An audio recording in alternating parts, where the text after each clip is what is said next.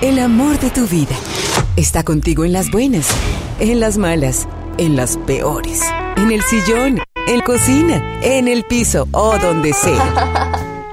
Porque el sexo forma parte de la naturaleza y nosotros nos llevamos de maravilla con ella.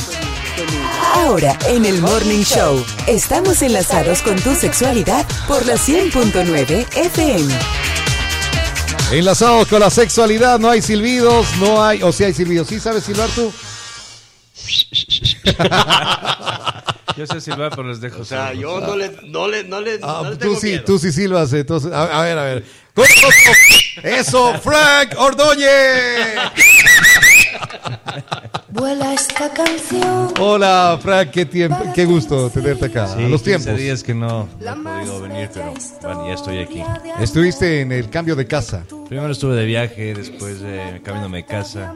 Complicadísimo. Ya, pero, pero el lugar nos estás contando que está increíble. Sí, sí, muy, muy cómodo, muy bonito. Como para hacer un asadito, como para Eh, de hecho, ya le dije al Tuco, ya Gracias. cuando no, no, el organ- Tuco no. Tuco, Tuco está. ¿Qué pasó con el Tuki? No, es- mañana está por acá ya. Mañana nos contará qué es lo que está, eh, qué es lo que estaba. Estaba en recuperación. Ya. Estaba en recuperación. eh, al- alguna dolencia tenía el Sí, el día lunes eh, estaba en el programa decía que estaba mal del estómago, pero no me he hablado con él. Sí, el martes estaba mal de las piernas, el miércoles ya sí. Mañana ya vi. Es la edad que le va a atacar. Sí, es complicado ya. Me ha de estar diciendo majadero ahorita. bueno, eh, eh, ¿será una fobia que tiene él? Eh, no, no la consideraría una fobia, más mal- males físicos. ¿no? Bueno, Sí. no sabemos qué es lo que le pasa. ¿Qué es lo que le pasa? Ya, ya mañana nos contaremos. ¿Una fobia te puede causar algún dolor o no? Claro, Sí. claro. Verás, las fobias en, en- en realidad son eh, miedo a algo, ¿no? Ajá. Rechazo a algo. Miedo, puede ser miedo a las arañas, miedo a las cucarachas, miedo a, a salir a la- a la- en la lluvia. Muchas cosas te pueden causar fobias. Son causa- causantes de fobias. Y en la sexualidad también tenemos eh, fobias. Y de hecho muchas personas eh, pueden tener fobias sin saberlo. Por ejemplo, hay, hay mujeres que tienen fobia a la penetración, por ejemplo. Que, o sea, llegan al- a la excitación, todo el juego previo, todo perfecto, pero el rato de la, de la penetración sienten ese rechazo y ese miedo. Y tienen miedo a aquello, sí. Así estaba, estaba leyendo que tienen miedo a la penetración. Ajá. O sea, eh, eh, hablemos de que es solo hasta calentarse nada más. O sea, llegan a ese punto, pero el Ya. rato ya, el, el rato de los, de los cúbeles ¿Ya? Ahí dice, ya no. paran inmediatamente. A ver, leía que eh, hay coitofobia. Exactamente, es el, el- el- el miedo a tener coito. ¿sí? Puede Que ser ti- por un trauma, puede ser porque te, de- su educación sexual fue de- eh, que se les, eh, qué sé yo, te dijeron que es malo, que eso es pecado, que eso es, eh, te va a dar enfermedades, te va a causar, qué sé yo, entonces le cogen ese miedo. Es- in- instintivamente o psicológicamente se bloquean y ya no pueden Oye, un coito. ¿se- ¿será eh, porque qué se les provocó algún tipo de dolor? Puede ser por una experiencia, te digo, puede ser por una educación mal guiada. Porque eh, leía que, a ver, cuando teníamos este, este y nos quedamos ahí, consultábamos alguna co- cosa de esto, dispaurenia, decía, se llama este dolor el momento de la relación sexual y por eso tenían ese, ese, esa fobia, Exactamente. esa fobia, dispaurenia. Entonces, esa también te puede provocar la otra, el coitofobia. Por supuesto, una puede desencadenar en la otra. Ya. Porque si tú, si tú tienes dolor, al, al- al- o, o esta persona tuvo dolor la en su primera vez, obviamente le va a coger miedo. Es como si, por ejemplo, algo que me pasó a mí de cuando era chiquito, bueno, joven, que me cogió electricidad tan fuerte que yo le tengo terror a la electricidad. Y ayer casi me lo electrocutado otra vez. sí, estaba cortando un cable y estaba conectado. No. Yo, Sí. yo a eso sí le tengo, bueno, a- también le tengo miedo a eso, porque también le tengo miedo increíble a las gallinas. Menos mal Lina no está aquí para, para contar aquello. pero eh, le tengo miedo a las, a las gallinas, eh, pero increíble. Exacto, esa es una fobia, por ejemplo. Por ejemplo, algo, una fobia que descubrí de mi hijo antes de ayer. En, en la casa esa que nos pasamos, resulta que en- encontramos una cucaracha. Entonces, bueno, ya ha habido cucarachas, pero no, gracias a Dios no se para sexualmente. es un- fue un, un pasajero, ¿no? Y después eh, salió un, no sé si era mosco alguna cosa, y salió, y le vio, de- o sea, pensó que era cucaracha y se puso en un estado terrible. Terrible, se puso o sea, desesperado a llorar y todo. Y él dice que él, tampoco sabía que tenía esa fobia a las cucarachas. Entonces puedes tener fobias a un, uf, un montón de cosas. Exactamente. De hecho, muchas fobias ni siquiera sabes que las tienes. Muy frecuente. Al micro, al micro, Javi. A ver, eh, eh, Leo, hay vaginismo. Es, un, eh, es una de las fobias que lleva ese título. Bueno, el, el- de- depende a qué se, a qué se refiere. Dice, los músculos del suelo pélvico se contraen Ajá. automáticamente de tal forma que el conducto vaginal queda cerrado y se imposibilita la entrada de cualquier Esa es la consecuencia de, de la fobia. Ya. No es una fobia. O sea, es el vaginismo es exactamente se contrae de tal manera que pero y es la siente fobia dolor. que la tiene, ya. Y siente dolor y eso le provoca la fobia. Entonces dice, bueno, yo estoy con mi pareja o estoy con alguien y ya estoy excitada, ya estoy bien, pero el rato que ya van a la penetración tienen el miedo. Y ahí dicen, no, no, no, no, es que me va a doler, es que... Y, de- y ojo, eso no, no- eso no tiene nada que ver con el tamaño del pene. No tiene nada que ver, porque el vaginismo puede ser desde un, pe- un pene pequeño, tiene delgado, normal, temor. tamaño normal, o a, un, a uno que sea más grande. Ya. Eh, este me pareció extraño.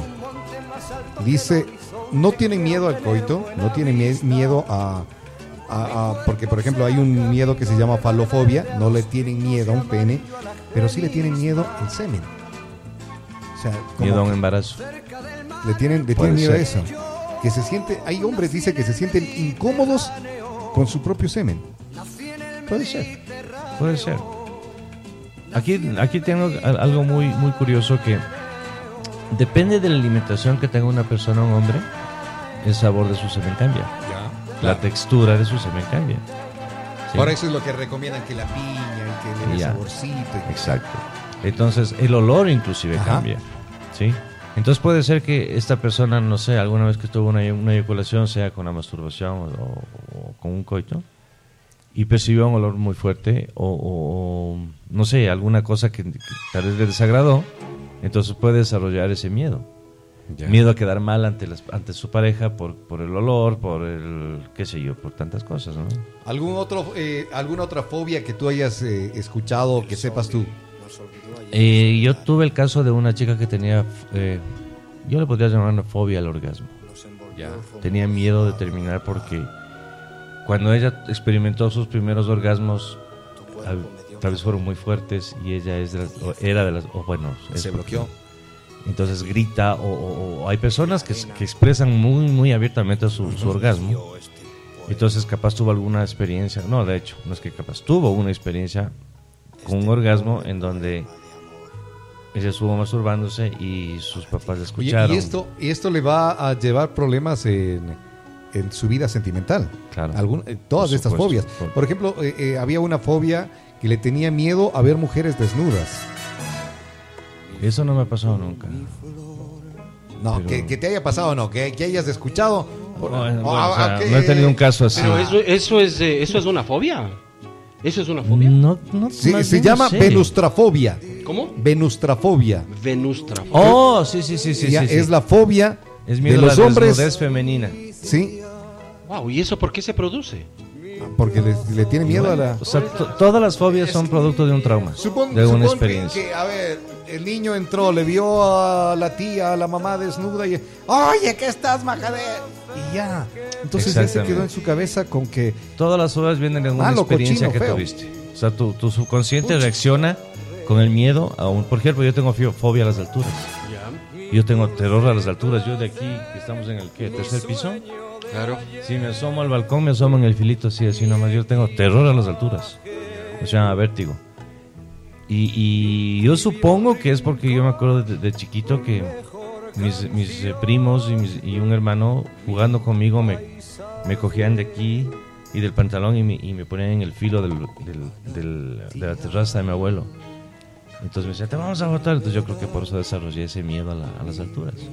El primer paso entonces sería identificar la, Exactamente. la, la fobia. ¿Y ahora, ¿y cómo superas aquello? Hay dos maneras, hay dos maneras. Eh, hay un proceso, una terapia con proceso que poco a poco vas, vas eh, eh, primero descubriendo el miedo, sabiendo Después del porqué del miedo y tercero, enfrentar el miedo, pero poco a poco. Ya. Hay la terapia de shock, en cambio, que te enfrentas de una sola al miedo. sola. ¿Qué tal, qué tan Pero eso es es, esa complicado. terapia no, de hecho? Es complicado porque o bien te curas o bien te da un soponcio.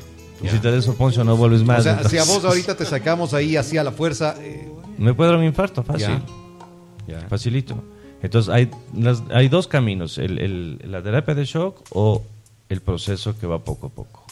A ver, sí hay una cura. fobia que muchas muchas personas tendrán y siempre que topamos el tema de, del sexo aquí con, con Frank, les repito, porque la gente dirá, me muero, ¿qué están hablando ellos en la radio? ¿Cómo van a estar topando esos temas? Y cosas así. Es fobia Hablar de sexo. hablar sobre sexo. Ajá.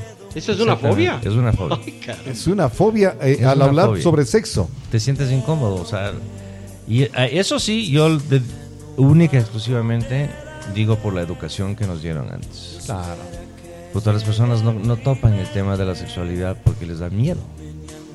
Porque quizá tienen muchas cosas que decir, pero no se atreven porque tienen miedo. Mira, qué Entonces chévere tienen esa fue cuando, cuando tuvimos la, la charla en el auditorio del gobierno provincial que tú les preguntabas eh, cuál de las parejas que está acá conoce las fantasías sexuales de su pareja, de su novio o de su novia. Y todos cohibidos, excepto una pareja que levantó la mano y ella conocía. Y eso es bueno porque eh, tienen la apertura, tienen la confianza suficiente con su pareja para disfrutar del amor, disfrutar del sexo, disfrutar de todo, conocerse y no ser hipócritas, no estar eh, tapiñados. Si tú estás en pareja, no hay nada mejor que tener eh, la confianza con tu pareja para poder hablar del tema abiertamente. Sí, pero de ahí a, a la parte social, a conversar de esto abiertamente, Eso lamentablemente en nuestra sociedad no se da. No se da. y sea, debería darse. Por supuesto. ¿Por qué? Como, como si hablas de fútbol o como si hablas de política, como si hablas de lo que sea. se Pero no sexo. puedes trivializar el tema, un tema que es más eh, íntimo de pareja, que se debería más bien... Pero si no le, eh, Pregu- si no te le pregunto llegas a esto Porque eso, el tema del sexo, No, me no, es parece que una menos cosa es pareja, es un tema tan tuyo y de tu pero pareja, ¿no? si no. No. conoces nada, ¿por qué creamos un espacio como este? Porque si tú no conoces nada, nunca vas a decirle a tu pareja tampoco, oye, pero librémonos. Porque Javier va a tener una fantasía. ¿Qué tanta esa fantasía le, le conversas con tu pareja? Ah, claro, lo comprendo. No, y socialmente Comprendo. se debería hablar porque, de hecho, tú estás en una reunión de amigos y hablan de, oye, ¿sabes que el otro día me comí un, un, eh, qué sé yo, un pedazo de carne que le preparé esa... Ah, y, y aprendiste. Claro. Entonces, ¿por qué en la parte de la sexual? No, no, no necesariamente tienes que decir, ayer yo hice el amor de esta manera. Y tampoco hice- van no, a gloriarte no. nada. No, no, o sea, simplemente contar lo que, o, o decir lo que tú piensas y puedes aprender muchísimas cosas. Que no te cause esa especie de vergüenza o ese temor. En, en nuestra sociedad la sexualidad se trata de una manera siempre en broma, siempre con doble sentido, siempre eh, para molestar al de al lado, para... eh, que no. Pero no, nunca se habla en serio de sexualidad y se debería hablar de sexualidad. Por ejemplo, eh, nosotros con, con mi esposa en la casa tenemos eh, la- una gran ventaja con, con- con- con- los hijos y todo, que se habla de sexualidad abiertamente. O sea, obviamente hay el típico, el típico, claro, doble sentido, la típica broma, como en toda conversación, pero se, se habla de temas serios, de, te- de temas muy serios, entonces obviamente eso te va a enseñar a ti cosas que quizá no sabías y a otras personas quizá cosas que no sabían. Van a decir, bueno, sí, en realidad así ha sido, ¿no? Entonces sí se debería to- topar ese tema. Y de hecho ahí se evitarían muchas fobias en cuanto a la sexualidad. Bueno, Por ejemplo, hay personas, hay Dime. personas que tienen eh, lo que tú decías, don Beto, eh, eh, fobia al, al- al- al- al semen. al- o sea, hay personas, hay mujeres que tienen fobia a sentirse excitadas. Ah, O sea, tú. Ya llega un punto que están excitadas y ya se empiezan a sentir mal. ¿Por qué? Porque alguna vez tuvieron alguna fea experiencia que les dijeron, claro, eres, qué sé yo, les pueden haber dicho mil cosas, ¿no? Entonces, todas esas cosas sí se pueden curar. Se- son Todas muy, las muy fobias son superables. Todas. Todas se pueden. Fobia, eh, por ejemplo, hay fobia a casarse, dice. Definitivamente. Ni, ni, ni lo piensa, ni lo duda, ni nada. Sí, definitivamente. Obvio. Para no estar en los trámites de ahorita. Sí. Bueno, no- nos vamos. Gracias, Frank. Qué gusto haber conversado Un contigo. gusto, amigo. ¿Y para cuándo la chopita?